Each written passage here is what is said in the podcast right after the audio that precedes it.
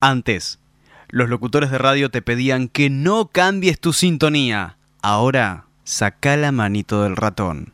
www.tunnel57.com.ar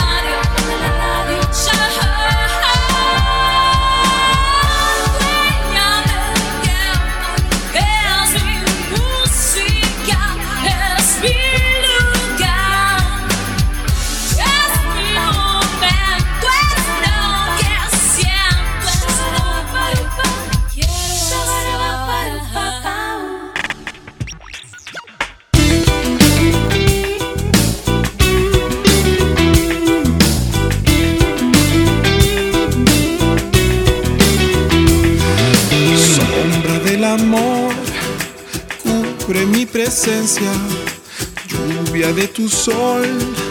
Continuamos en la noche de Túnel 57 en el programa número 1377. Acabamos de ver y oír al invitado de hoy, a quien ponemos en pantalla y le damos las buenas noches a toda la gente que nos mira por Twitch. Bienvenido Pepe Alba, Túnel 57. Aplausos para vos, ¿cómo andás? Epa, ¿qué pasa que no te oigo? Dame un segundo. Ahora sí, Hello, Ahora sí, vamos, disculpen, disculpen. Ah, es que estar atento a todo, a veces se me escapa un botoncito. Buenas noches, Pepe, bienvenido a Túnel 57, ¿cómo andas? Qué gusto, Carlitos, estamos acá muy contentos de haber venido para conversar, para estar así, para contarle de los proyectos y eso. Estamos muy felices acá. Muchas gracias por la invitación. Un placer invitarte y que estés de visita. Está muy atento Diego Perry, me escribió hace un rato, atento, mirando y escuchándote. También estaba esperando tu visita. Y no es el único, digo, la única persona esperando. Después te vamos a contar una cosita en un rato. Pero bueno, como te contaba al, cuando estabas ahí, estábamos charlando, antes de salir al aire, eh, ¿cómo fue que te conocí gracias a Diego que me pasa el mail? Siempre uno va a la música, ¿viste? En vez de leer todo un poco, va directo al, al link del video. Me encantó la canción, Herencia, el sonido. Y después me puse a leer la gacetilla, después me puse a buscar cosas tuyas, te decía que vi tu nota con Lito Mestre. Y me encontré con una historia digo, yo pensaba, digo, un músico nuevo por ahí, no sabía, no conocía tu historia. Y me encuentro con una historia increíble de, de muchos años. ¿Cuántos años con la música? Un, ya casi una vida entera, desde chico. Bueno, yo empecé en, en, el cole, pero después, por situaciones de la vida, mi papá quiso que regresáramos a Estados Unidos y nos fuimos a vivir cuando yo era muy chico, a los 17 años. Y después eh, llegamos a un estado, pasamos, eh, no me gustaba el estado donde fuimos, que es el estado donde yo nací, en Ohio. Pero después me fui a Miami a vivir y ahí es donde empieza toda esta locura de empezar a estar en bandas, tocando así y conocer mucha gente. Entonces yo caí justamente en Miami que después, después de los años me di cuenta de haber conocido tantos argentinos que decían, ¿por qué les gusta tanto Miami? y, me decían, y ya me explicaron, ya me contaron, un amigo me contó por qué, pero me di cuenta de, todo esto y, ahí es donde empieza la carrera y a conocer y a, subir escenarios con, con este, diferentes artistas, ser firmado por una disquera, me llevan a México Warner Music y bueno, hasta la fecha. Volví a Perú, volví a Miami, después volví a Perú. Después de Perú me vine para acá. Este es mi cuarto país que vivo. Wow. Bueno, vos naciste, eh, naciste en Ohio. Sí. Eh, ¿Por qué era que tu familia andaba, digo, ibas y, el músico itinerante, casi digamos, ¿no? ¿Por qué nací en Ohio? Sí. Eh, yo, yo, mi papá fue becado a una universidad en Ohio y, se llevó a mi mamá cuando era adolescente. Claro. Estudió, eh, pasaron allá todos esos años y, nacimos eh, mi hermano mayor y yo. Somos tres, el menor ya nació en Perú, pero nosotros nacimos ahí porque él, él estudiaba allá. Y después nos regresamos a mi papá para que nos criemos un poco más peruanos, hablemos el español y esto. Entonces Eh, fuimos a vivir a Perú, donde mi papá trabajó en muchos, muchos lugares y rotábamos y conocí bastante el Perú también con mi papá. ¿Y, qué, te llevó, digo, finalmente a recalar? Digo, ¿sería como tu cuarto país este, Argentina? Sí, un mutante me volví. Y por justamente eso, por mi padre, que nos hizo viajar, eh, nos, devolvió a Estados Unidos de nuevo. En Estados Unidos viví en un par de estados.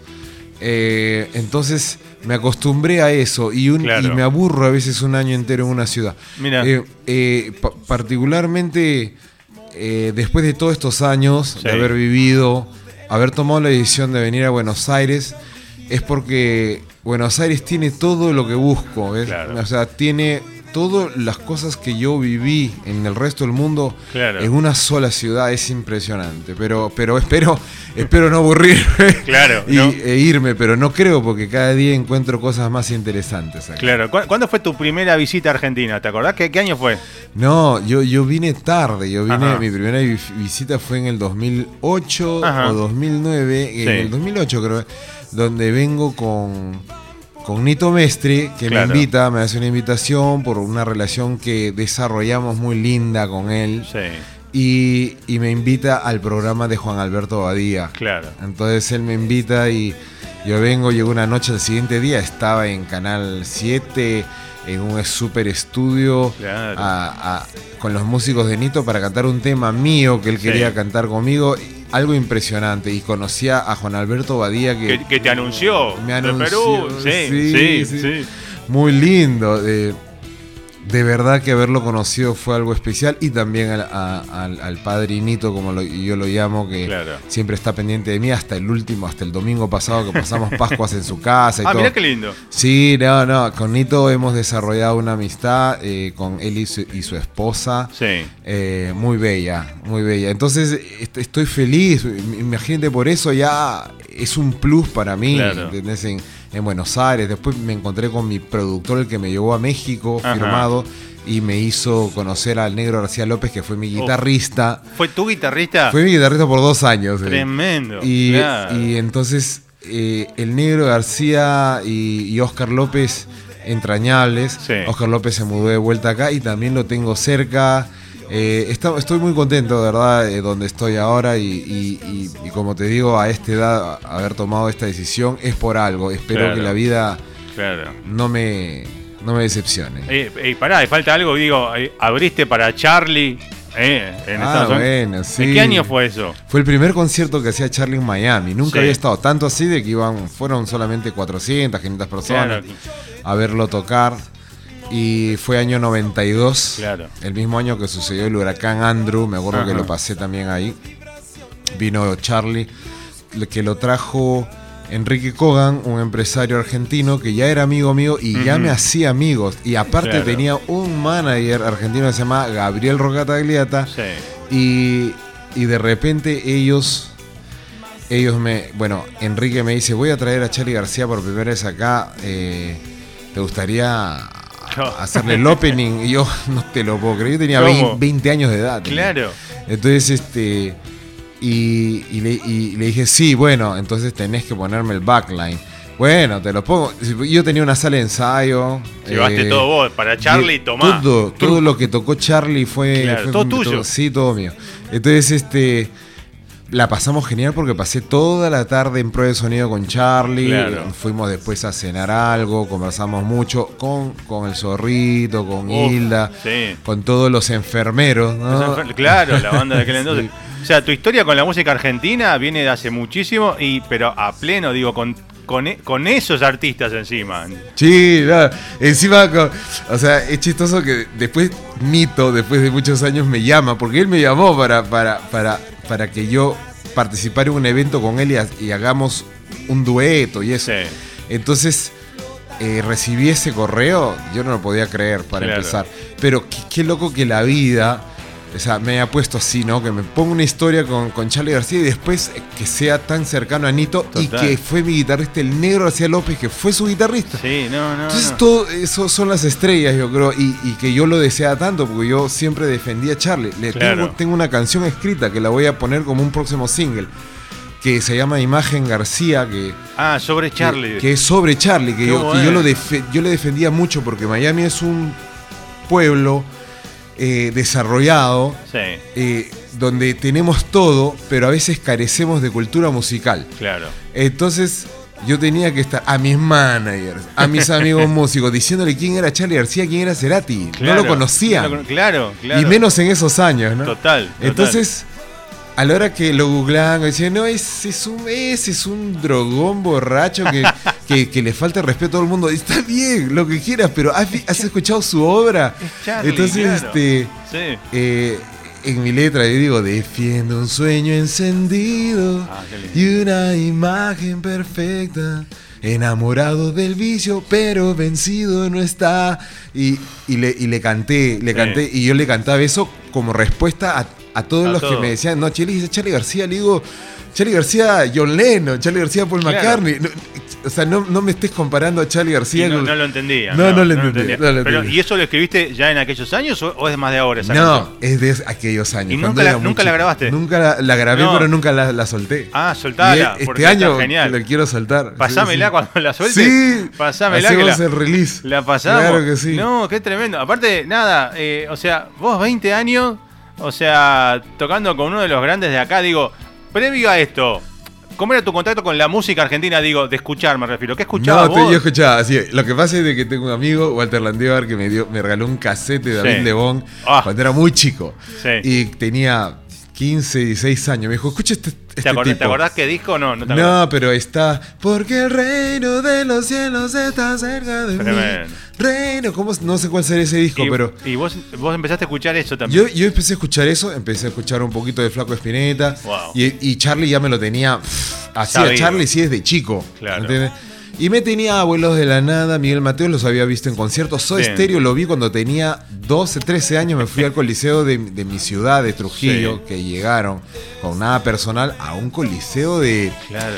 ¿Qué te digo? Son 1500 personas. Claro. es un coliseo que Chico, sí. chico, y. Soda Stereo iba con nada personal. Claro, Entonces no. todavía o sea, estaban ya haciendo boom en ese Estaban momento. metiéndose como, pero empezando ahí de a poquito, sí. Y, y de repente, de repente en Miami se agudiza esto de empezar a conocer a los argentinos. Conozco a mi productor. Entonces, ah, una otra anécdota rápida fue que Tenemos, yo no sé cómo vos estás, que estás de tiempo. Yo tengo el tiempo del mundo, eh, contá lo que quieras. Ahora ya Y no, le damos. me estás haciendo acordar y, y- y- y- y te cuento esta rápida. Sí. Entonces después me llaman, oye, aquí hay un actor de una novela eh, en Univisión que ha Sí. venido de Argentina. Y como tú siempre andas con los argentinos, ya me conocían que andaba con los argentinos y que tenía buena onda y que había tocado esto y lo otro. Llévalo. A mí trabajaba de lo que sea. Yo Sí. fui en Sábado Gigante, músico de atmósfera de, de Jorge González, de Marta Sánchez, de Ricky Martin, de Claro. muchos. Y me ganaba la vida con- haciendo varios laburos. Claro. Entonces, eh, un amigo era, trabajaba en una productora y me dijo, oye, puedes encargarte tú, porque siempre a un artista que viene, a un actor o lo que sea, de afuera, le ponen un chaperón. Y yo fui chaperón Sí. de este, pero también fui chaperón ¿De quién? David Lebón. Después No. de años. Sí. ¿Entendés? Y, pará, ¿y este actor quién era? ¿Argentino? Sí, se llama Jean-Pierre Noer. Jean-Pierre Noé, sí, muy conocido. Claro. Sí. El, Entonces- fran- el franchute, sí. Entonces, Coppola, Coppola. Sí. Entonces, entonces, este, Jean-Pierre me trató tan bien Sí. que se agarró camote y me decía, vente en la noche también, que, que vamos Claro. acá. Después un día el, el algo". sábado se para a las 2 de la tarde, se para, que, que te voy a llevar a, te va a encantar. Claro. Y me llevó a unos a los estudios de Telefe en Miami Wow. a ver a Fito Páez. Ah. Y yo decía, ¿quién es este narigón como yo? Claro. Y, y- y este. Y, y era Fito Páez. Claro. Y, él me lo presentó. Hola, hola, Fito. Y, vi su concierto, vi al guía de Balá. Me voló la cabeza y Sí. me cambió la vida. Yo no sabía que existía. No lo conocías a Fito. No, no, no Ok. sabía que Sí. Charlie, pero no Fito. Porque eh, Fito estaba en su book. ¿Te acuerdas cuando vi de chico a Soda Stereo? Recién con El amor después del amor en el mundo. En el mundo, sí. Oja, ojo, Tercer Mundo, Giros, todos esos discos Ahí salió afuera de solamente Argentina. eran sí, acá. Claro. Pero Amor después del amor. Entonces fue Jean-Pierre Noël que después, el próximo sábado, le digo, voy a tocar.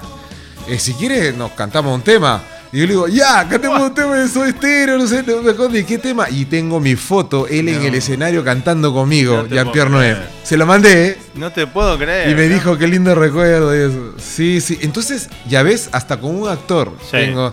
Y después, ya mucho después, la vida me ha traído satisfacciones, como que en el disco de Warner Ajá. toque primera guitarra Papo. ¿no? Entonces, este Papo también estuvo ahí metido eh, conmigo en el estudio Sí. en- para mi disco y, y lo tengo impregnado por siempre ahí. Claro. No, no, y lo tengo impregnado por siempre Negro García López. Tenés más, más historias con músicos argentinos que muchos músicos argentinos. Y por la suerte de Miami. ¿ves? Tremendo, y de por México, Miami, ¿no? por sí, Miami. Sí, sí, sí, bueno. Eh, ¿Qué es lo que, si, si tuvieses que elegir, no sé, que- de la discografía de Charlie, eh, digo, porque tiene como muchas etapas, ¿tenés alguna etapa o te gusta todo, alguna más, otras menos? Ya que Pi- hablamos de Charlie como que fue tu gran momento, ¿no? Sí, Digo, pi- pi- yo a Charlie lo escuchaba ya con Nito en Sui Generis Sí. y yo eso fue marcó mi vida porque era muy chico en mi viaje de promoción. Claro. Una amiga me, me- me- también me regaló un cassette y lo pusimos en, en el bus que te lleva el- en el tour de Sí. Machu Picchu y eso. Y me voló la cabeza con Sui Generis, ¿no? Y después, este, de repente, me- me- un amigo me, me presenta a Cerú Girán, me voló la cabeza. Entonces ya. Charlie, ya- yo decía, ¿quién es este fenómeno? Animal. sí. Entonces después cuando saca Yendo de la cama Living, creo que fue el primero, ¿no? Sí, Entonces, este, yo dije, no. increíble. Y se lo, y se lo dije Claro. y se lo pregunté en la semana que todos los días lo manejaba las tiendas de música David Lebón. Sí. Le dije, ¿qué onda para ustedes Charlie García? Claro. Entonces, este, y él me dijo, no. O sea, Charlie García, Es de a otro ver, planeta. cuando, cuando estábamos en un avión y había renunciado a la banda Pedro. Pedro, Sí. él me, él me mostró yendo de la cama Libby. Y, y- y este. Y, y yo le decía. Déjate joder, porque él quería hacer otra banda. Claro. Quería que ya, ya que sigan ellos y que informar otra banda o que llamen un bajista, pero decíamos, para reemplazar a Pedro necesitamos Ah. cuatro músicos. Claro. Sí. Entonces él mismo me contó esto, David, y me dijo de que me dijo de que le di, él fue el que le dijo a Charlie, dejate boludeces, cortamos la banda y tú te vas solista ya. Claro. Basta de bandas y bandas. Claro. Ya vete solista. Y fue cuando saca yendo de la cámara. y- Mi disco, Wow. Click Modernos. Click Eh, Modernos, Pero sí. olvídate. Claro, eh, más, hay- más americano por ahí, ¿no? Sí, El en sonido. todos, en todos los discos Sí, hay perlas que no, sí, no, es increíble. no se puede creer. Es como, viste, como pasa, digo, comparando, digo, por ahí con mucho con los discos de los Beatles. Siempre los escuchás y encontrás algo nuevo, viste. Siempre, digo, se revaloriza la música lo todo el tiempo. escuchando y escuchando Sí. y escuchando y escuchando. Y, y tú dices, qué loco, no me harto. Y aparte encuentro y aprendo. Sí, Eh, así sucedió. Él me, me contó eso con el flaco, porque yo le, también le pregunté por el flaco. claro. Y, y él me dijo, las notas que hace el flaco, No, los acordes del de- flaco. desde siempre, Sí, fue algo que a nosotros nos volaba. Yo no las podía hacer. sí. ¿Entiendes? El flaco fue el que me movió a mí como baterista, como bajista. O sea, no, yo, yo aprendí de él. Y yo creo que David Lebón adora a Charlie, pero si ama a alguien, Ajá. él es él, él- él ama al flaco de Spinetta. ¿no? Mirá. Bueno, acá creo que todos los músicos de Argentina aman al flaco. Es algo- impresionante. es increíble. Sí, el es- legado es- que dejó, ¿no? Eh, Al flaco lo vi en, en, en un concierto en el Guzman Center de Miami. Sí, cerquita, cerquita y, y- y- y también lo pude, o sea, no lo conocí, me falta mi foto con él, claro. pero pero es otro músico que yo Sí. decía, yo le decía a mis amigos argentinos, ustedes no, no, no se puede creer en, en todo lo que ha sucedido en, en- en esta temporada de la vida, Claro. en eh, que, que estén presentes ustedes mientras que han salido todos estos genios, le digo, no, no lo tiene cualquier país. Sí, igual, mucho la música del flaco no es para todos, digo, ¿no? Hay gente que lo ama y hay gente que no- como que no lo, No lo entiende, ¿no? No lo entiende. Fue el último que me, Sí. que me tocó captar a mí en eso, pero y Sí. lo sigo y a ese es a lo que iba es que también lo Sí. seguimos descubriendo, ¿ves? Claro. Ese, Los ese discos de pesca- pescado rabioso, No, invisible, ¿no? Son, son unas cosas increíbles. Sí, yo me acuerdo, siempre cuento la anécdota cuando terminamos hablando del flaco. Una vez fui por prensa a un show del flaco acá cerca, en Martínez, eh, y tenía una entrada además y no tenía con quién ir. la llevé a mi hermana mayor, eh, que es abogada y tiene, em, tiene, menos música que no sé qué, ¿viste? Yo estaba todo el mundo, obviamente, todo el mundo fascinado. Y en un momento el flaco corta, se sienta al borde del escenario con una sillita, con una acústica y empieza a hacer un set, empieza muchacho ojo de papel y se manda como 7, 8 al hilo, súper acústico. Eh, y yo en un momento miro así a mi izquierda a mi hermana y estaba metida dentro de la butaca así, medio dormida, y me dice, esto va a ser mucho así, me aburro. Y yo me quedé y le digo, ¿cómo? ¿Es en serio? ¿En serio? Sí. Bueno, el manager que yo tenía, que era cubano-americano. Sí. Eh, muy buena onda, José Tillán. Sí. Es, la, la historia es irónica porque yo lo llevé a su primer unplug eh, de MTV. Yo iba a, los, a todos los empleados. Yo estaba en el unplug de, de, Flaco Espineta, estaba en el unplug de Charlie, estaba en el unplug de Café Tacuba, que ensayó el, unplug en mi casa, Café Tacuba. En el de Soda estuve. Entonces estuve, al, estuve al lado, estábamos, estaba al lado de... De, de Terciopelado, ¿cómo se llama? Andrea. Andrea. Andrea Echeverry. De Andrea Echeverry. Entonces, este, que sabíamos que iba a ir a cantar una canción por información y en un momento de mitad del show, sueño estéreo, volteo y a mi manager que yo le digo, tienes que empezar a empaparte de, la música que viene de Argentina especialmente. Claro. El chabón estaba cabeceando así. No, no, no. ¿Entiendes? Y como, mi hermana, no, no, se puede creer. Y, y, me has hecho acordar. Y yo le dije, oye, tú estás loco, brother. O sea, bueno, ya está. Y después él acabó siendo presidente de MTV, te cuento. José Tillán es una, personalidad hoy en día también.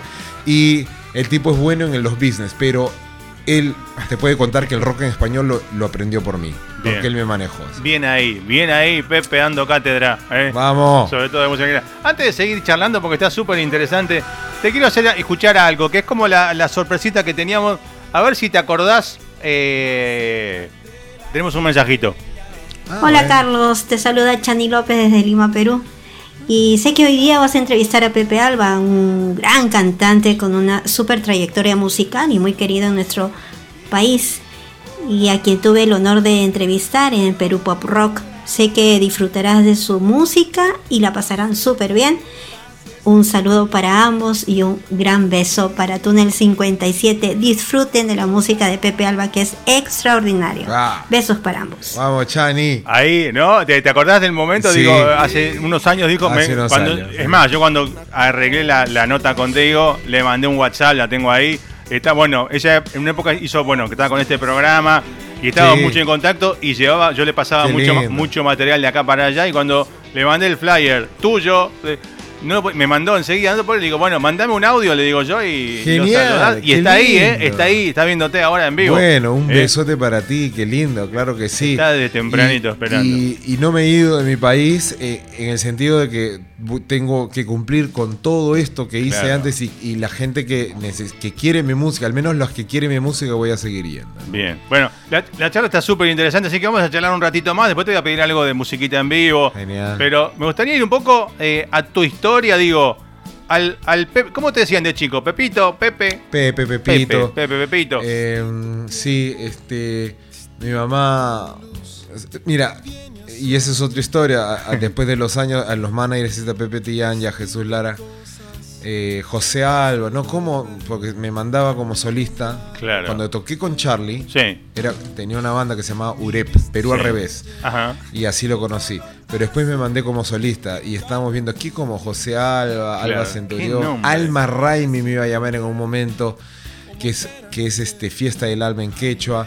Y después a las finales, este, no me acuerdo bien quién me lo dijo, pero no tiene nada que, hacer el nombre, me dice. Claro. El nombre no tiene.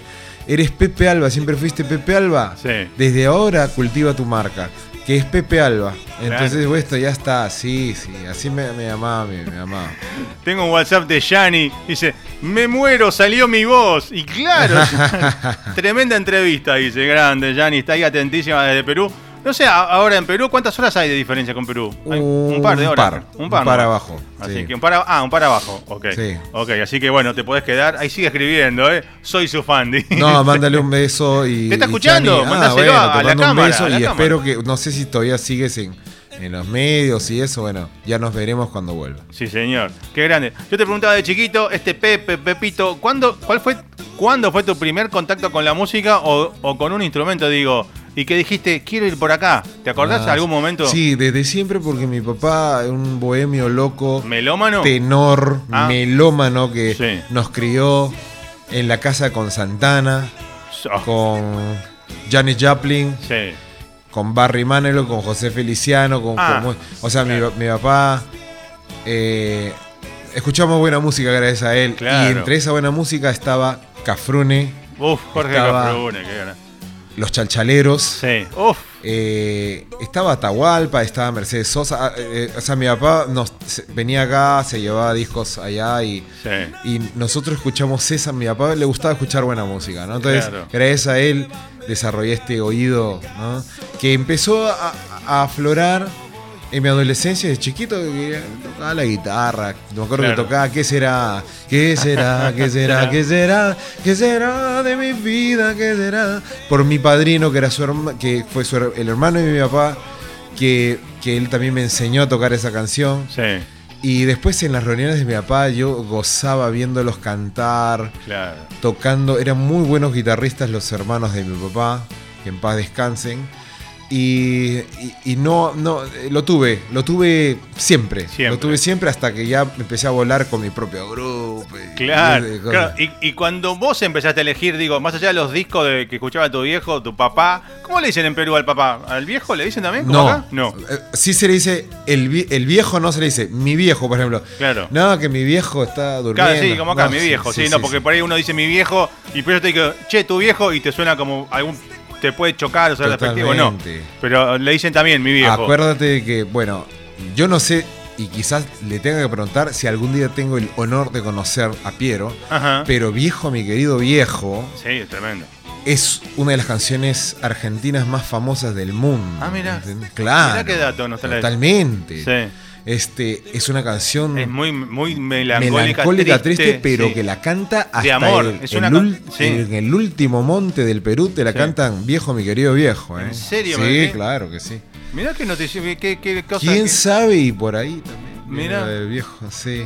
Mirá qué loco. Acá por ahí viene de ahí decir también mi viejo en, en Perú, decís vos. Sí, sí, Claro. quién sabe, no. Eh. Wow, bueno, y cuando vos empezaste a elegir, más allá de la música de tu viejo, e- elegir tus discos, ¿te acordás qué fue lo que empezaste a buscar, a comprar Sí, vos? eh, eh, bueno, ¿Por dónde ibas? Bueno, por mi viejo José Feliciano y Roberto Carlos, eh, eh, también los escuchaba mucho, pero después ya cuando me despunté fue con, el boom del rock en español. Claro. Cuando empieza a llegar todos estos grupos, era cuando ya, ya podíamos elegir una canción. Sí. Virus. O sea, eh, eran, eran, era música que a uno, un adolescente, ¿qué adolescente? Un chivolo, un chiquillo. Un eh, chivolo, me encanta, un chivolo. Sí, sí, un, un chivolo. Un nene, un nenito. Estaba en el Sí. colegio y, em- y nos llegó Sui Generis y llegó todo este boom que de repente. Eso fue mi inicio. Yo siempre lo, lo explico con todo orgullo, ¿eh? Claro, Esto de que esta, esta, toda esta historia que tengo yo con Argentina sí. viene desde. Desde, De la cuna. Desde De- la cuna. de la cuna. ¿Entiendes? No. Es así, es Sí. así. Soy bien peruano, tengo tatuado a la dama de Cao. Claro, Estoy- después vamos a hablar ya que lo vi en el video de, de sí, Colito. Sí, soy súper peruano, me gusta mezclar mis sonidos, lo que quieras, pero la- mi historia y mis influencias nacen eh, de la, una base argentina. Encima, ¿Sabes quién escuchaba eh, a- mi- todo el día mi mamá y mi papá? Alberto Cortés. Wow, sí. Imagínate, ¿no? O sea, también por ese lado, ¿no? Claro. Medio más trova balada. Y ¿no? me viene a la mente por ahí, no sé, Facundo Cabral, esa onda también. increíble. Increíble. No, no era, en ese momento no era Facundo que es compositor de Alberto C, pero a Facundo lo conocí después. Ok. Aparte, estás nom- nombraste, o sea, Cafruna, Atahualpa, eh, Roberto Carlos, Barry Manilow. ya los conocía a los sea, ocho años. Nombraste todos una Siete- mezcla de música. Siete, ocho años ya conocía todo esto. Claro. ¿entendés? Y, y- y para mí es un, es un. Mira, no por atacar a nadie, pero es una dicha Sí, tener esa influencia. A las influencias que escucho que la gente tiene ahora Justamente. No suene en la radio esa música ya. No, no. Salvo, salvo De- que, que- que escuches un poco este programa. ¿eh? Pero, claro. eh, y, y- algunos otros seguro, ¿no? Seguramente. Pero, pero más allá de eso, lo que está pegado Sí. hace ya como 10 años, No, no, no. Falta sustancia, ¿no? Sí, bueno, justamente, bueno, estamos en sintonía en eso y yo a veces lo, lo comento con los músicos. Da para hablar un programa entero de eso. total. De lo que pasa hoy en día con la música, los mensajes de la música. eh, nada, un montón de cosas. Bueno, y todo lo que nombrás vos. eh, bueno, justamente tu tema nuevo se llama herencia, pero digo, esa herencia la tenés. Y te digo que se nota en la calidad de lo que haces y el sonido. Eh, la calidad del sonido, la claridad, eh, el- eh, bueno, la, la- la musicali- la musicalidad ¿no? que traes encima. Claro. Herencia, yo lo, lo vi, lo primero que vi tuyo fue el video de Herencia y nada, me encantó, o sea, me, me- me metía- Editado, editado por mi esposa acá presente. ¿El video por tu esposa? Sí. Bueno, ¿cómo se llama tu esposa? Ana María Aguinaga. Ana María, tremendo lo que hiciste con el video. ¿eh?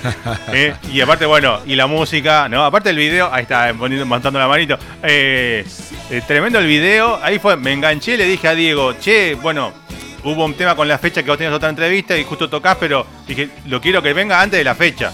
Y bueno, por eso estás hoy al la aire. fecha, que nos estamos olvidando de la No, fecha. ya, ya vamos a llegar, ya vamos a llegar, hay, tiempo para todo. eh, eh, y, digo, lo quiero, y después, me metí a ver tu historia, y de- bueno, y me enteré de todo esto que ya más o menos contaste un montón de cosas y deben quedar 20.000 de cosas por, por contar. Será, claro. eh, eh, haremos otro, otra entrevista Cuando más gustes, adelante. cuando gustes. Pero después hablando de, de tu tatuaje, mostrá, mostrá tu, tu brazo ahí a la cámara, ahí se ve. Es como todo un gran brazalete. Eh, justamente yo vi en el video con, con, con Nito que hablabas de Cao, la señora de Cao, algo así es. Sí, la señora acá. Y yo caí en cuenta, acá cerca hay un bar que se llama Cao Bar. Y ahora, ahora me entró la duda si es un bar. es un- eh, ¿Lo conoces? No sé, te Ah, pregunto. no, claro, no, no tengo idea porque nunca fui. Pero se llama Cao Bar Ah. y nunca entendí, bueno, Cao no sabía de dónde venía y ahora que vi, viendo tu video el otro día, digo, ¿será que, que tiene comida peruana o será y peruano? si es peruano, es probable que sea por Eh, la dama de Cao. ¿Quién es la dama de Cao? Porque te marca desde hace tiempo eso. Lo que pasa es que me fue impactando de a poco es la dama de Cao hasta llegar a- al centro arqueológico El Brujo que queda en, en Trujillo, de donde Sí. yo soy, en La Libertad. Y fui conociendo más de quién era. Yo, mi historia con las mujeres ha Sí. sido larga. Ajá. Eh, aparte de, bueno, eh, de haber tenido novias, eso. Más allá de eso, siempre hubo un clic. Mi mejor, mi mejor amiga por ahí era mujer. Claro. De chiquito jugaba hasta las 5 de la tarde con, con mis amigos y después a, a las 6 de la tarde ya me habían separado mis amigas Ajá. que querían que yo venga Sí. a tocar la guitarra o a estar con ellas. Pero yo le decía, ¿por qué no invitan a, a- a mis otros amigos? ¿Por qué son unos idiotas? entonces, entonces, este, yo acababa con seis mujeres ahí matándome de risa.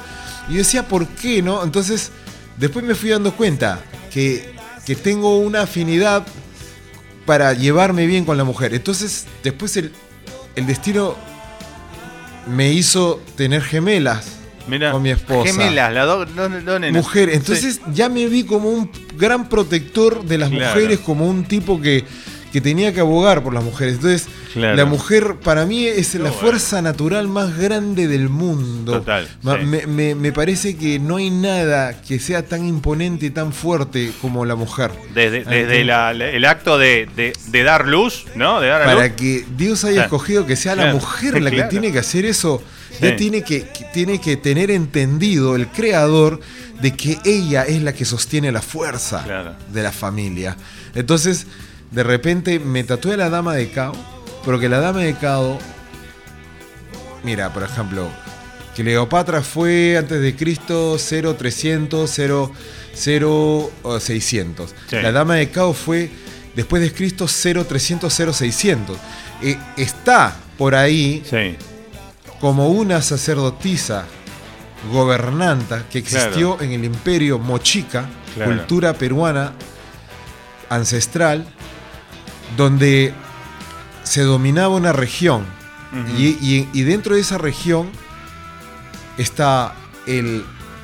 está- hay, hay- hay varios que, que han dominado, como el señor Isipán y muchos otros, pero ella fue una emperadora, una Sí. reina que educaba, que, o sea, ella hacía todo por el, por el pueblo.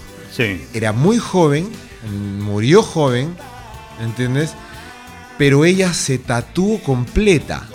Ah, mira. Y es de las primeras mujeres encontradas Sí.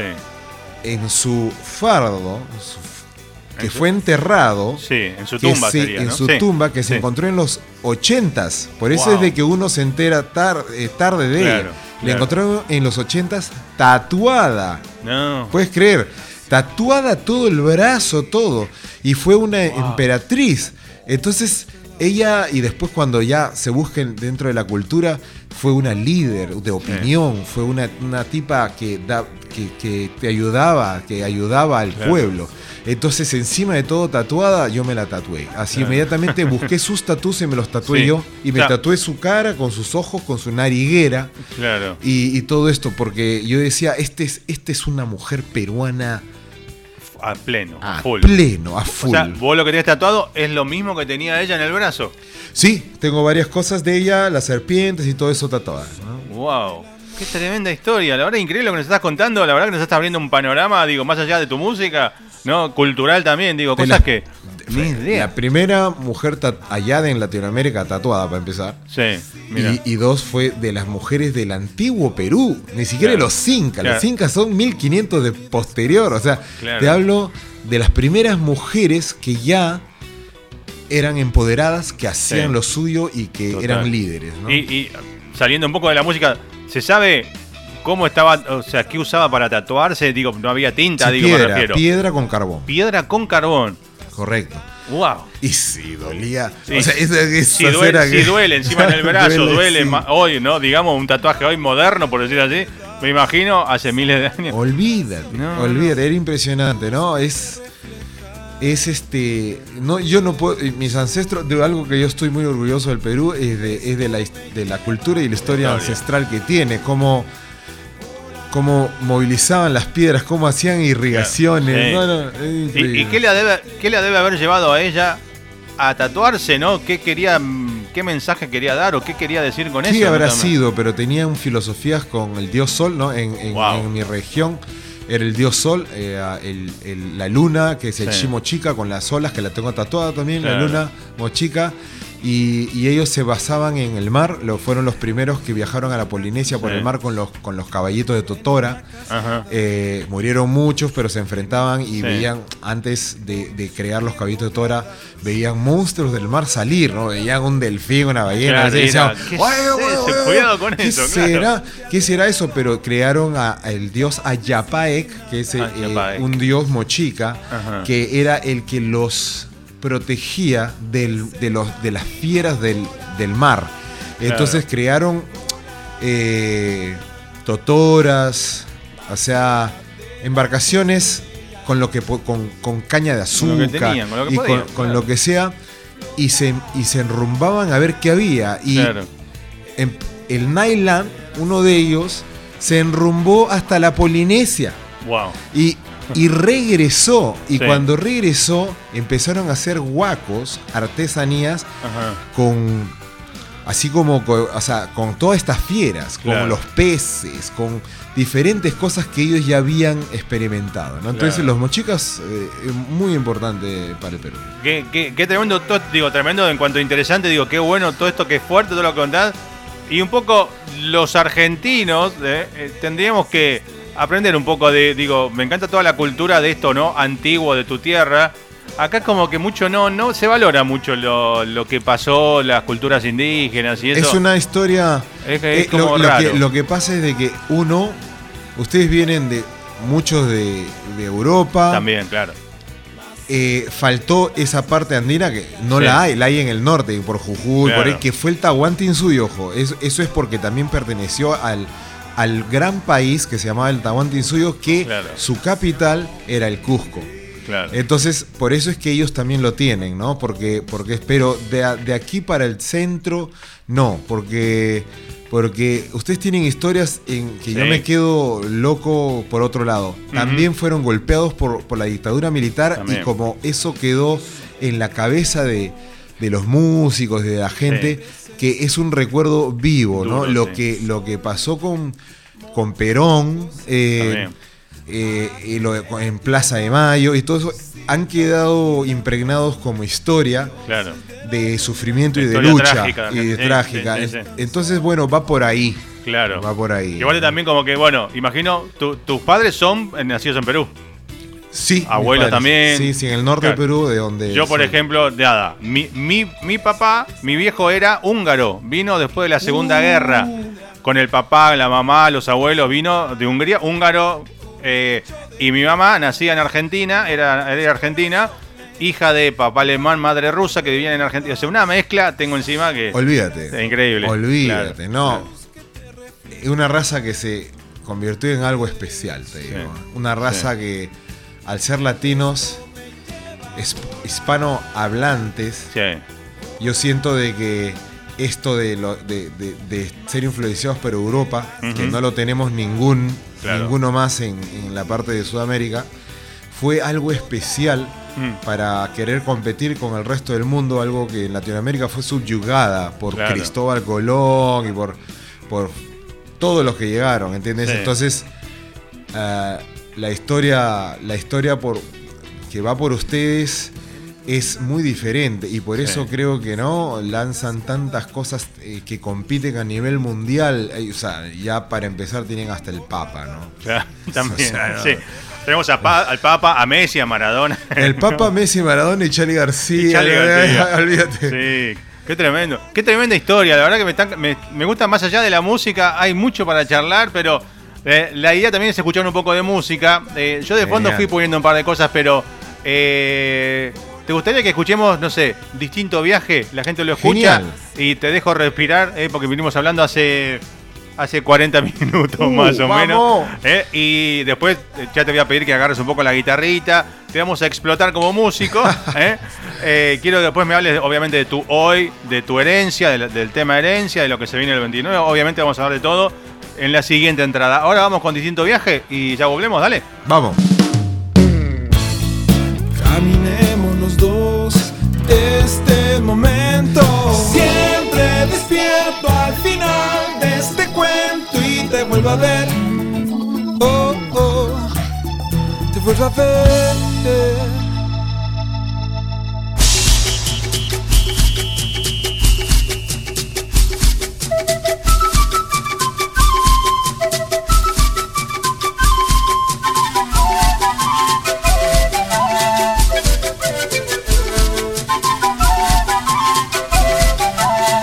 Seguimos en este increíble momento eh, con Pepe. Eh. La verdad que la charla está teniendo un éxito. Ahí me escribe Dieguito Perry, un capo, dice, qué lindo ir de vuelta con Pepe. Eh. Vamos. Aparte me dijo, mira, te voy a decir algo.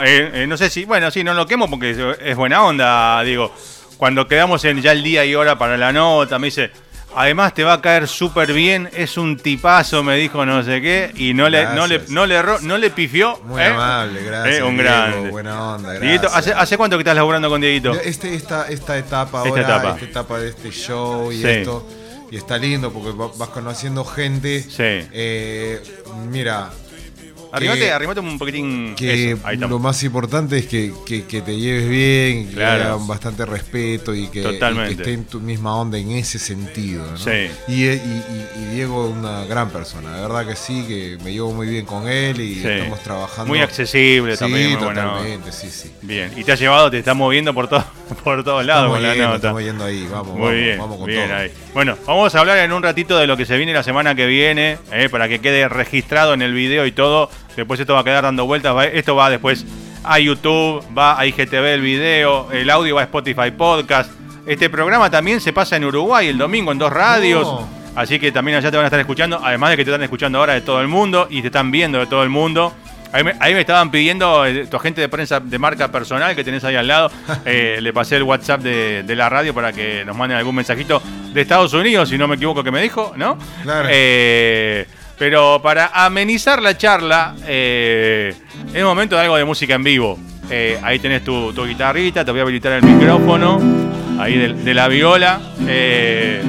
Y, nada, te voy a pedir algo de música en vivo. Vos decirnos qué. No sé. Mirá, por ahí te pidió uno, uno, dos o tres, eh, así que eh, prepárate. Bueno, ahí tiro ahí cualquiera. Dale.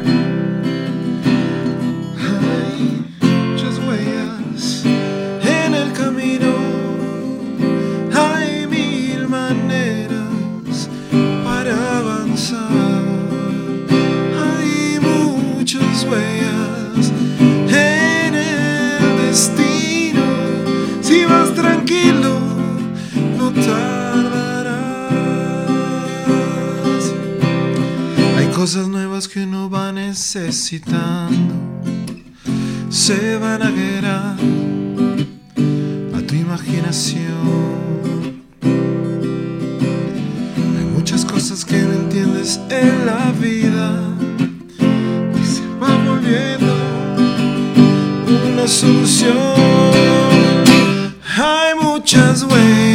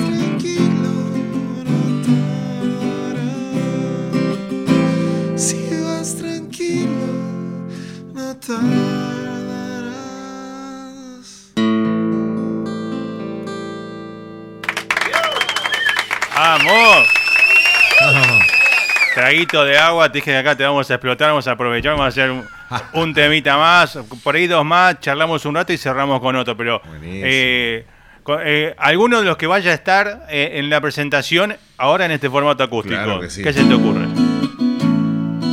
Demos amor. Dale. Demos más, no midas lo que ofreces. Demos sin el susto de que pierdes. Demos importancia a lo que menos aparente ser diamante. Y demos manto al que debemos. Demos manto al que debemos.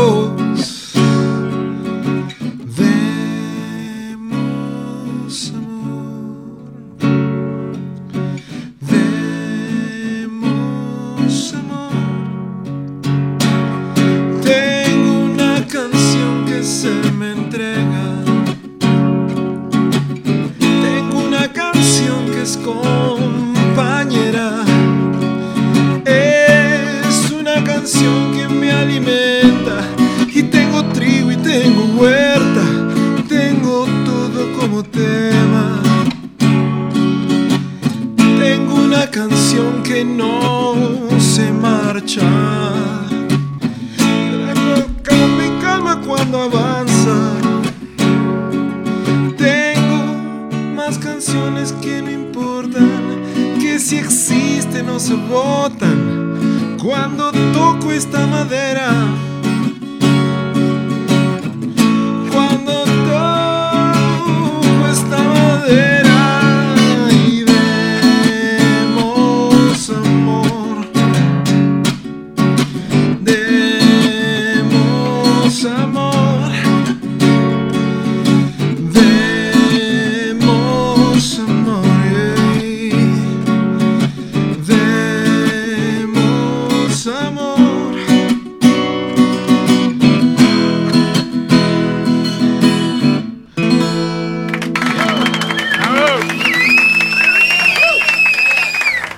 Sé que esto no lo hablamos, pero si te pido así como quien dice al toro, eh, ¿una de Charlie te animás? O Una de Charlie. ¿Una de Charlie?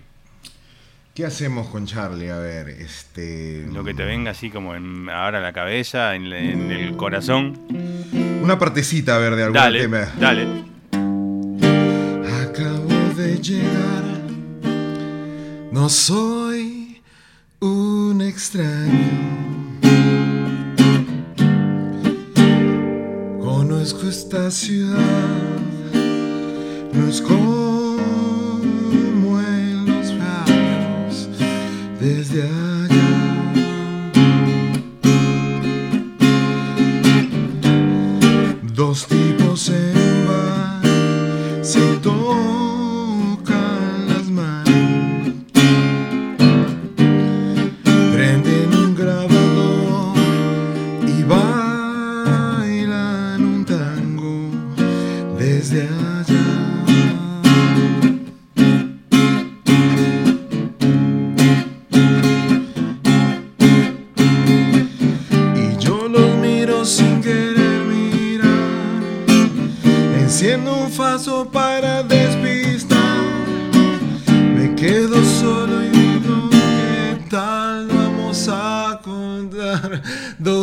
Con la misma red? Es un logazo este. ¡Tremendo! Notas así muy difíciles. ¡Qué, qué lujo! Eh, eh, digo, eh, en tu show, digo, ¿metés algún covercito de algo o solo tu material? En este show, en, en este show en particular, a ver, déjame pensar ahorita en la lista. Claro. Porque meto, meto en otros shows que hago así más acústicos, Sí. eh, solista, tipo, eh, meto temas. Ajá. Pero en este show, eh, por ahí, por ahí puedo meter este. Necesito a alguien que me parche un poco y que limpie mi cabeza. Que cocine guisos de mar y postres de abuela y torres de caramelo. Que ponga tachuelas en mis zapatos para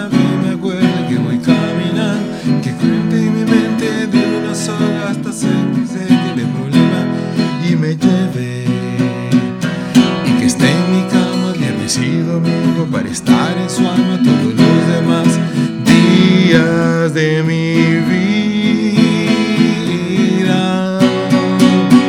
y que me quiera cuando estoy, cuando me voy, cuando me fui y que sepa servirte, besarme después y echar a reír. ¡Vamos! Qué tremendo momento esta noche. La verdad estoy fascinado con todo lo que está saliendo hoy al aire. eh, está increíble. Pero bueno, hablando de lo que va a pasar el 29, eh, vamos a, a tirar la info. Viernes 29 de abril en Lucil, en Palermo.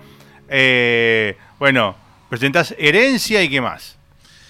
Eh, en Lucil tenemos, uh, es más, hoy día ensayé a Ajá. las 9 de la mañana. No, Estoy- el peor horario para un músico a la mañana, claro. Estoy roto porque, porque vengo así con la garganta. Claro. Y yo te, hago, te mal. exploto acá, Estoy tomando hasta antibiótico. Bien. Pero, pero hoy día estamos tratando de, baj- de- de bajar dos o tres temas porque tenemos como casi 18 temas más No. tres que voy a hacer afro con electrónico con otro invitado más otro invitado más que tengo Sí. que se llama este Fena de la Mayoria. Fena, tremendo, Y, sí. y voy a cantar un tema con Fena, voy Sí. a cantar o- otro tema con o- un amigo que se llama Enrique Guarmaní, peruano, que, que- que can- canta por acá.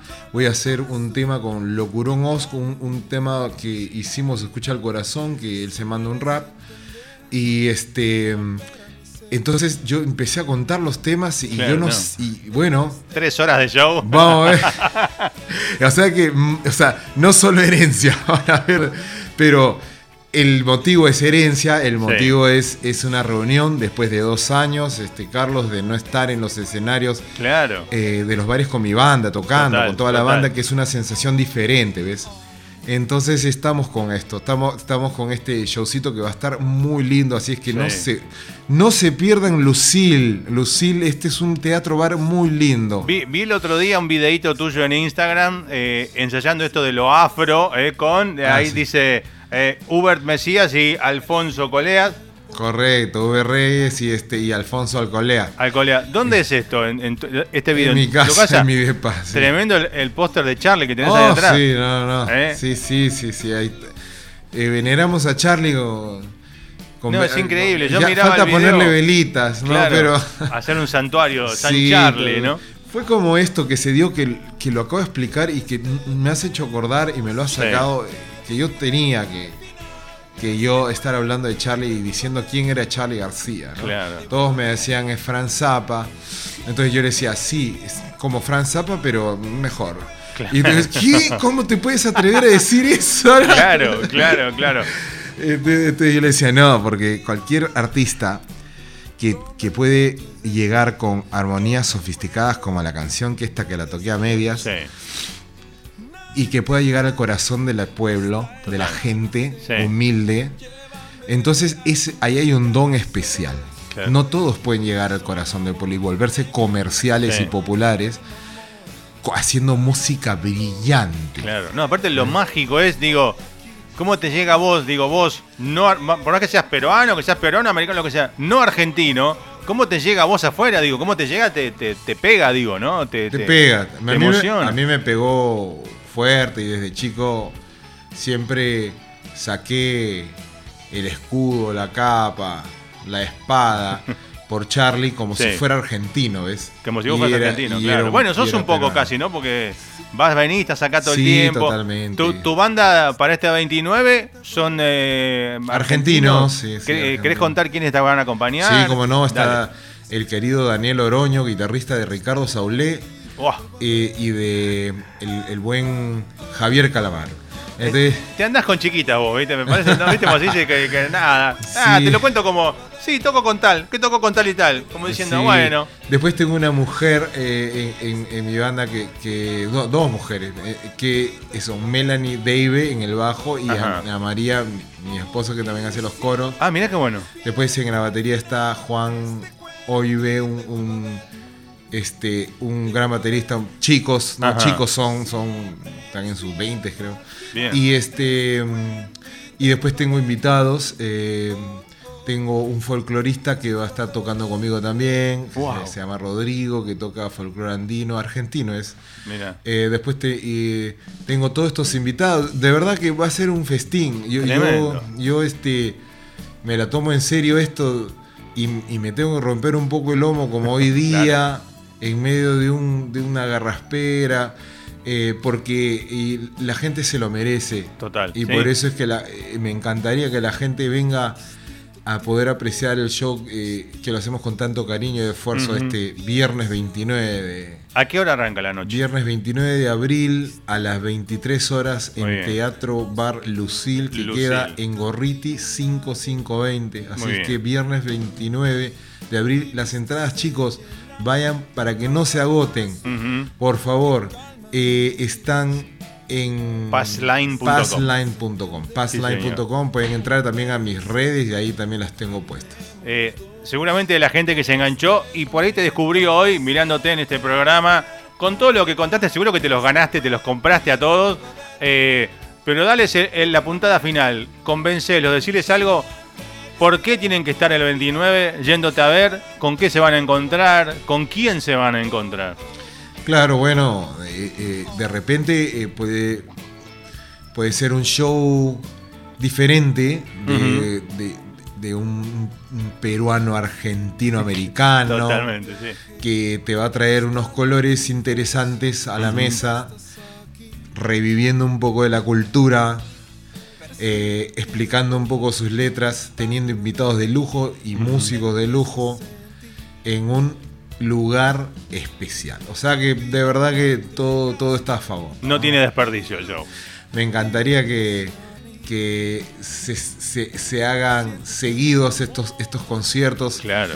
y que, y que algún día eh, establecerme humildemente como un artista más local en Buenos. Aires. ¿no? Totalmente. Y con toda tu historia, con lo que hablas y lo que se ve de tu música con argentinos y lo, tu historia desde Badía, Charlie en Estados Unidos, Nito acá. Bueno, el que vea el video de. Busquen en, en YouTube eh, Rock and Road, ¿no? Se llama el programa de Nito. Rock Ah, and Road. sí, sí, sí, búsquenlo, Rock and Road, que está Con todos Nito. los domingos. Eh, quiero agradecer a la, a- la madre Pame Ga- Gaulan, la esposa de Nito, por, Sí. por tanto cariño y por tener y hacer el esfuerzo todos los domingos por Garage TV se ve este lindo programa Sí. eh, que es Rock and Road eh, y tiene invitados de lujo ha tenido Total. a Juanse a Fonseca ha tenido a, ha tenido a, Sí. mucho- a, mu- a muchos entrevistados y, y- y- y les, y le- los quiero o sea espero que siempre lo siga haciendo porque lo hace bien aparte es un Sí. gran eh, conductor Sí, es también. un gran conductor Conductor. conductor de, los dos Claro, te iba a decir, de la camioneta y de. Escúchame, es un gran eh, Sí. es un gran conductor de auto. Pará, de verdad. eh, lo que se habla al comienzo, cuando empieza la charla del, del viaje, ¿es cierto que te viniste manejando? Ah, sí, sí. ¿Te viniste manejando de Perú? Sí, nos ¿Cuántos vinimos días de auto? ¿Cuántas horas? ¿Cuántos? 12 días. ¿Dos? ¿Pero qué? 12 días en auto. Eh, perdón, Eh. ¿e- ¿ese, ¿ese era el auto del programa o era tu camioneta esa? No, sí era, sí era. el- el- era mi camioneta. Era la, tu cam- la- Ah, la tunearon, le pusieron todas las cámaras, todo. la- la verdadera. ah, claro, no, sí. pará, si cuando eh, se la ve andando Sí, se ve la sí. patente, que él dice, tenemos patente peruana, rajemos, nos quita la Claro. cana. Es más, al comienzo del show, Claro. él, él me encuentra en la calle caminando y yo estaba lavando la camioneta eh, Ah. en, en- en un, en un car wash así. Sí. Y ahí empieza la historia, ¿no? O sea, Claro, vos es estás sentado. Ahí con la guitarrita en un bar y él, eh, Nito, eh, ¿qué haces, Pepe? Sí, no, muy bonito y, y de verdad que, que eh, agradezco a toda la gente que, Sí. que siempre te ha apoyado. También tengo que agradecer a mis patrocinadores, a, a Argenper, a, a la Catedral del Pisco. Upa. A, a- sí, no, vayan a la Catedral del Pisco, es un lugar ahí que ven al frente del abasto, eh, delicioso. Se llama así, la Catedral Sí, del Pisco. Y bueno, y Argemper no tengo ni que decirlo porque hay por todas partes los envíos que hay de, Sí, de- sí, sí. entre Argentina y Perú y muchos y muchos otros, ¿no? Y después este a toda la cadena de negocios que tiene mi amigo Hugo Rojas y, Muy y- bien. y mi, y mi amiga eh, Senti Toledo, que son desde desde Deca, Broker, Vantage y la gran Wow. cervecería que a eso iba después, Muy bien. que Cervecería Rojas, que queda en 3331 Corrientes, donde yo toco todos los jueves Ah, ahí mira. y hago mi show electroacoustic, Sí. bien bonito solo, pero es un lugar hermoso con techo alto, está, está este... eh, hay un dibujo, hay una pintura del- de la Sí. moto de Papo. Wow. Eh, es muy bonito, hay barriles y les se los recomiendo para que vengan. ¿Estás también. todos los jueves ahí, Corrientes 3331? Sí, Corrientes 3331. Ahí ¿A, estamos. ¿A qué hora? ¿A qué hora están los jueves? A, a las nue- 10 de la noche estoy todo- todos los jueves. Una cervecería, entonces y una tomar cervecería, algo. entran gratis, no pasa nada. Muy bien. Estoy también lo- los sábados tocando en Celina Hotel, que queda en, Guatem- en Guatemala, 4931, es un hotel Estás en a la... pleno, boludo. No, Estás bueno, a pleno. vamos. Perdón, boludo, estás a pleno. Sí, vamos a tocar el 5 de mayo en Bingo Avellaneda. Vamos a hacer, claro. vamos a hacer un showcito lindo adentro del bingo. No parás. Pará, ¿y, y a, dónde, a dónde lo llevaste, Anito, a comer eh, ceviche, comida peruana? A Rojas, a, Rojas. Cervecería Es Rojas. Rojas. Ah, es ahí mismo donde tocas. Sí, sí, ahí mismo. Ok, se ahí mismo. hay buena comida peruana. Ay, ah, sí, bueno. Comida peruana buena hay en todo Buenos Aires. Hay mucho, ¿no? Hay mucho, mucha mucho, colectividad peruana, mucho, hay- sí. Hay mucho, ¿entiendes? Entonces, de verdad que me siento feliz por eso también, ¿sabes, Claro. Carlos? De que llego acá Y estás en casa casi. y, de repente tengo restaurantes peruanos por todas partes, gente peruana que es muy entrañable, gente Sí. peruana exitosa. Sí. Y, y- y bueno, a quien también, o sea, una vida que tu raza no la puedes dejar. Entonces, eh, Sí. ahí vamos. joder. Bueno, yo tengo un amigo, un conocido, eh, desde la primera radio que yo trabajé allá, en donde empezó este programa en 1995, un amigo peruano que se recibió de locutor acá en la Argentina, Jorge Torres Marini. Ah, mi. Eh, y nosotros le decíamos, pero ¿cómo en el ISER, que es donde se estudia locución y te dan el ISER, título? ¿Cómo? Porque, claro, él dice, yo- nosotros le decíamos, él decía, Nora Jones, ¿viste? Jones o Pollo. Jones, sí. Y yo le digo, pero ¿cómo en el ISER, eh, o sea, como que se lo toman? Porque uno dice, en el ISER son re estrictos, o sea, para uno mismo, si quiere ir a ISER a, a- a- a entrar en la carrera de locutor, te, te matan, o sea, te exigen que no la, que la S que no la exagere, bueno, un montón de cosas. Le Digo, y yo le, y todos le decían, vos decís Nora Jones, pero re buena onda. Eh, vi- vino muy, venía mucho, bueno, yo aparte hago laburo de grabación de locución y eso él venía mucho a grabar también Ah, conmigo. y eso, y, y muy copado. Y, y bueno, digo, nada. Qué lindo. Estamos en contacto con peruanos, digo, de todo el tiempo. Bueno, Hay con- 400 mil. con, con- con Rosana desde Perú, o sea, nunca la vi en persona, nos contactamos por, el, por la música, por la radio, eh, y está ahí atenta al programa hoy porque estás vos también, y siempre está pendiente de lo que hacemos cuando yo paso a algún artista argentino. Me gusta mucho cuando estaba con su programa, pasame, entonces yo le mandaba música del artista y ella hacía su programa allá, ella me pasó eh, gente de allá para acá también, Alejandro... Eh, eh, ay, se me fue el nombre ahora. Alejandro y María Paula me sale. El dúo, un dúo peruano. María Laura. Alejandro y María Laura. Después tuve. Eh, pasaron por este programa Flor de Loto, que hacen música progresiva. Aérea, que es una, una banda más durita, de, de- como New Metal. Hay un montón de cosas de, de Perú que han pasado. Es impresionante cómo Alejandro y María Laura se Alejandro mueven. y María Laura, sí. Porque, porque ahora se van a una gira ahí a, a- Europa, a España y tienen como, no sé, 40 fechas. Claro. Danitze. Danitze, no sé si la conocen. También he escuchado de ella. Ella, ella estuvo en el programa, bueno, Alejandro y María Paula estuvieron en el programa en vivo presentando su primer disco que era Paracaídas. Estuvieron invitados ahí, bueno, no era en este, en este lugar, en otro estudio donde estábamos. Estuvieron en el programa ahí en vivo. Qué lindo. O sea, no, no, mucha música, bueno, mucho intercambio también, ¿no? Qué de bonito. música. La verdad bien, que bueno. bien, buenísimo. Bueno, si la gente quiere ubicar tu música, ¿cómo te buscan? Simplemente Pepe Alba, con B Bueno, corta, chicos, como se ve en pantalla. Para toda la chismosería y también un poco de, de- de- música, pueden Sí. encontrarme en Instagram como Pepe Alba Music, Bien. Facebook como Pepe Alba, Twitter también. En Twitter no lo uso tanto, pero. Sí, es como más raro el Twitter. Sí, a mí no me, sí, sí. no, todavía no le encontré. Cada tanto tiro algo, pero. Un poco eh, más político, Sí. breve. ¿no? Cholulo, como le dicen acá para la farándula. Sí, y estoy en Instagram ahí y después ya para escuchar mi música, mi Sí. Obra entera pueden, pueden buscarla en YouTube como, Pepe Alba Music y en Spotify especialmente. Bien. Abran Spotify, pongan Pepe Alba, denle seguir y escuchen su música. Ahí tengo un playlist que he hecho que de las todas las canciones que voy a hacer en. Lucille. Está- o sea que- Estás spoileando el show de- del 29. La- no, lo que quiero es que canten conmigo. Ah, claro. Quiero, me encanta que la gente se sepa las canciones porque es como es como amigable después todo. Claro, ¿no? lo que tenés que hacer por ahí es agarrar una o dos canciones que sean las que, como las, las jiteras que todo el mundo coree, imprimir y dejar en cada mesa una copia de la letra. Entonces les decís, ahí en la mesa tienen la letra de herencia. Cante Sí. conmigo.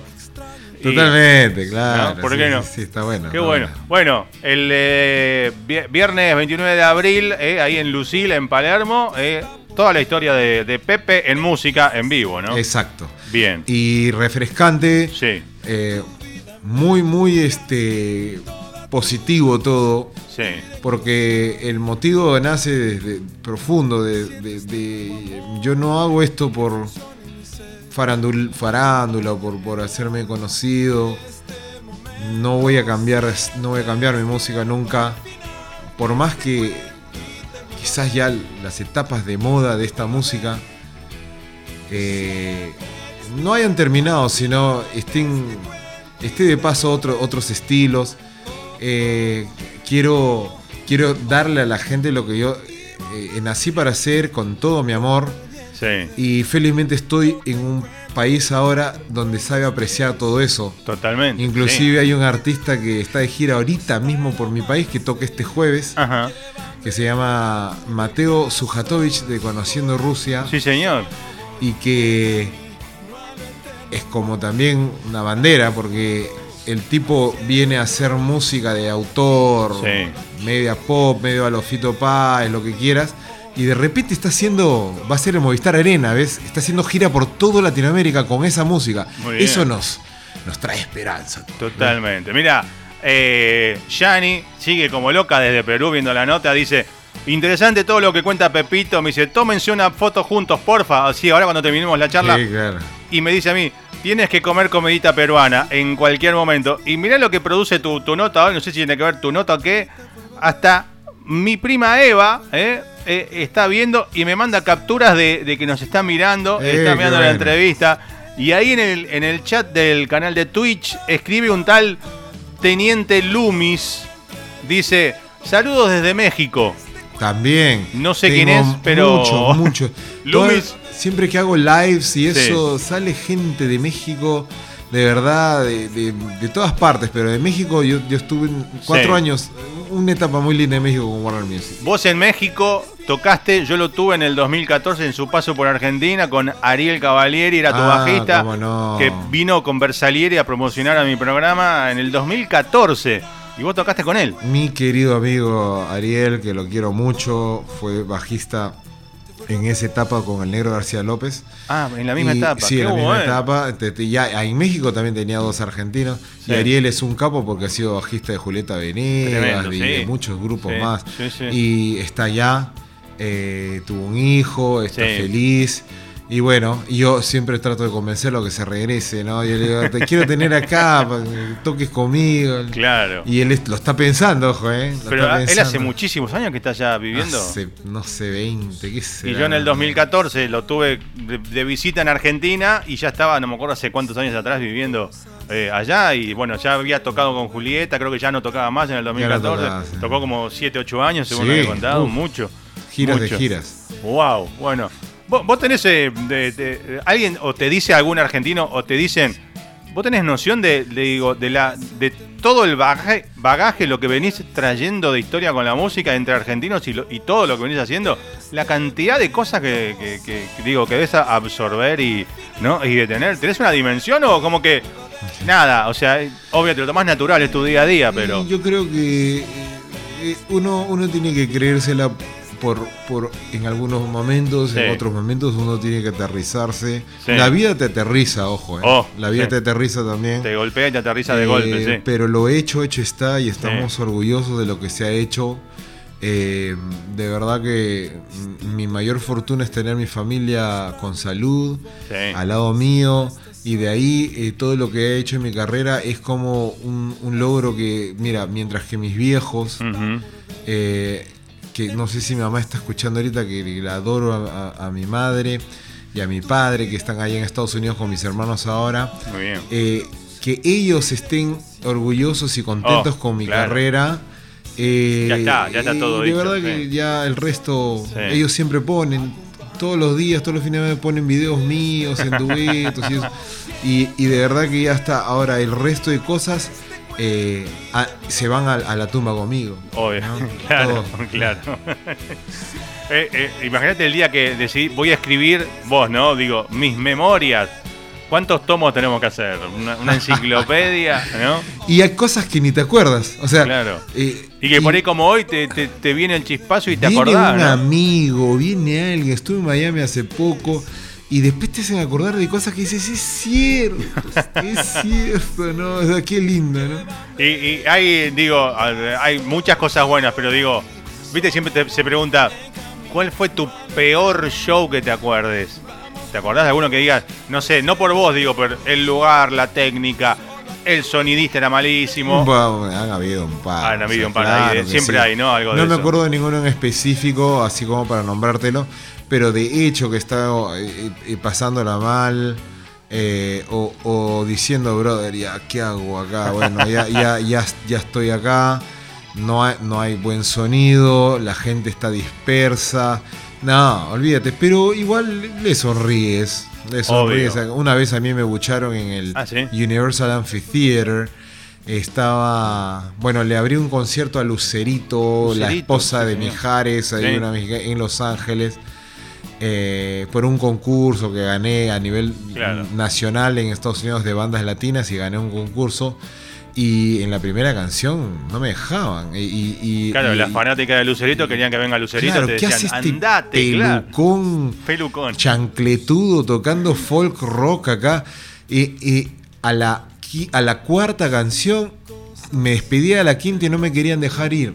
¿Entiendes? Entonces, entonces tú y era el Universal Amphitheater. Claro, o sea, estás hablando de 10.000 personas. Estás hablando así un, lugar inmenso. En ese lugar este, toqué y, tengo el agrado de decir de que me llegué a meter contra todo pronóstico la gente. la gente, claro. Mira qué bueno. La verdad, Pepe, eh, llevamos entre música, charla y temitas de tus grabaciones Una hora veinte, increíble, la verdad, y se me pasó volando. Ya, ya, tengo hasta hambre, voy a poner una empanada. Que... Acá, perdona, no sé si viste que acá abajo nuestro hay una cervecería, hamburguesería, así que ahora bajás y ah, te no, bueno, una hamburguesa una, hamburguesa, una papa frita. Ya está. Son increíbles, yo las no es chivo porque no me garpan nada, no me regalan nada, pero se come muy bien acá abajo. Acá abajo nuestro, cerveza también, de la buena tirada, así que... Buenísimo. Eh, bajás y comés y después te vas tranquilo para tu casa. Ha sido un placer enorme, un, un hallazgo, la verdad, eh, agradeciendo de vuelta al amigo Diego Perry, a Yani que está ahí desde Perú atenta también. Eh, la verdad, vamos a, repetir, vamos a dejar un par de meses de distancia de esta para arreglar una cita nueva. Genial.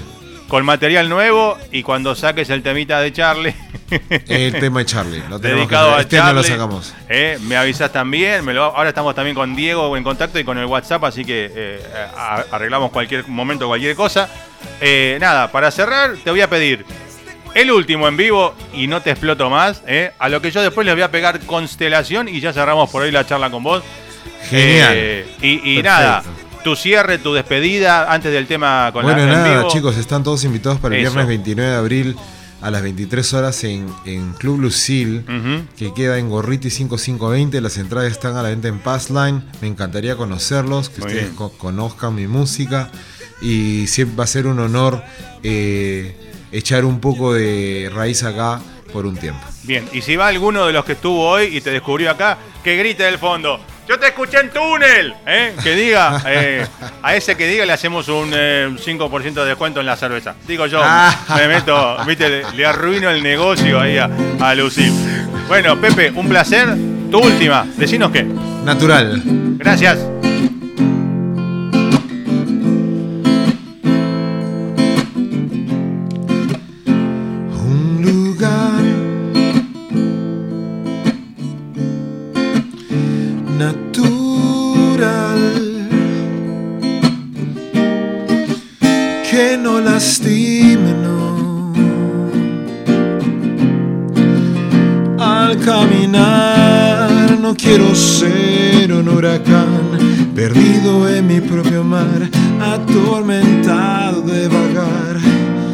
Sobre terrenos que no están. No, no quiero ser un soñador, amaneciendo siempre igual, amaneciendo siempre igual, porque yo voy a salir acompañado de mí. Voy a quebrar todas las puertas en mi armadura de piel. Voy a golpearme otra vez hasta que asiente mi dolor. Porque yo voy a salir acompañado de mí. Voy, voy a quebrar todas las puertas y mi armadura de piel. Voy a golpearme otra vez hasta que asiente mi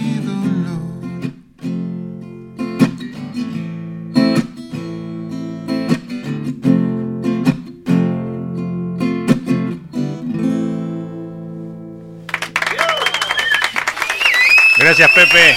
Un abrazo Gracias, enorme. Carlos, gracias y toda la merda el 29 en Lucil. Muchas gracias, te esperamos, ¿eh? Dale, ahí vamos a De estar. verdad que sí, estás Un- completamente invitado. Un gran abrazo.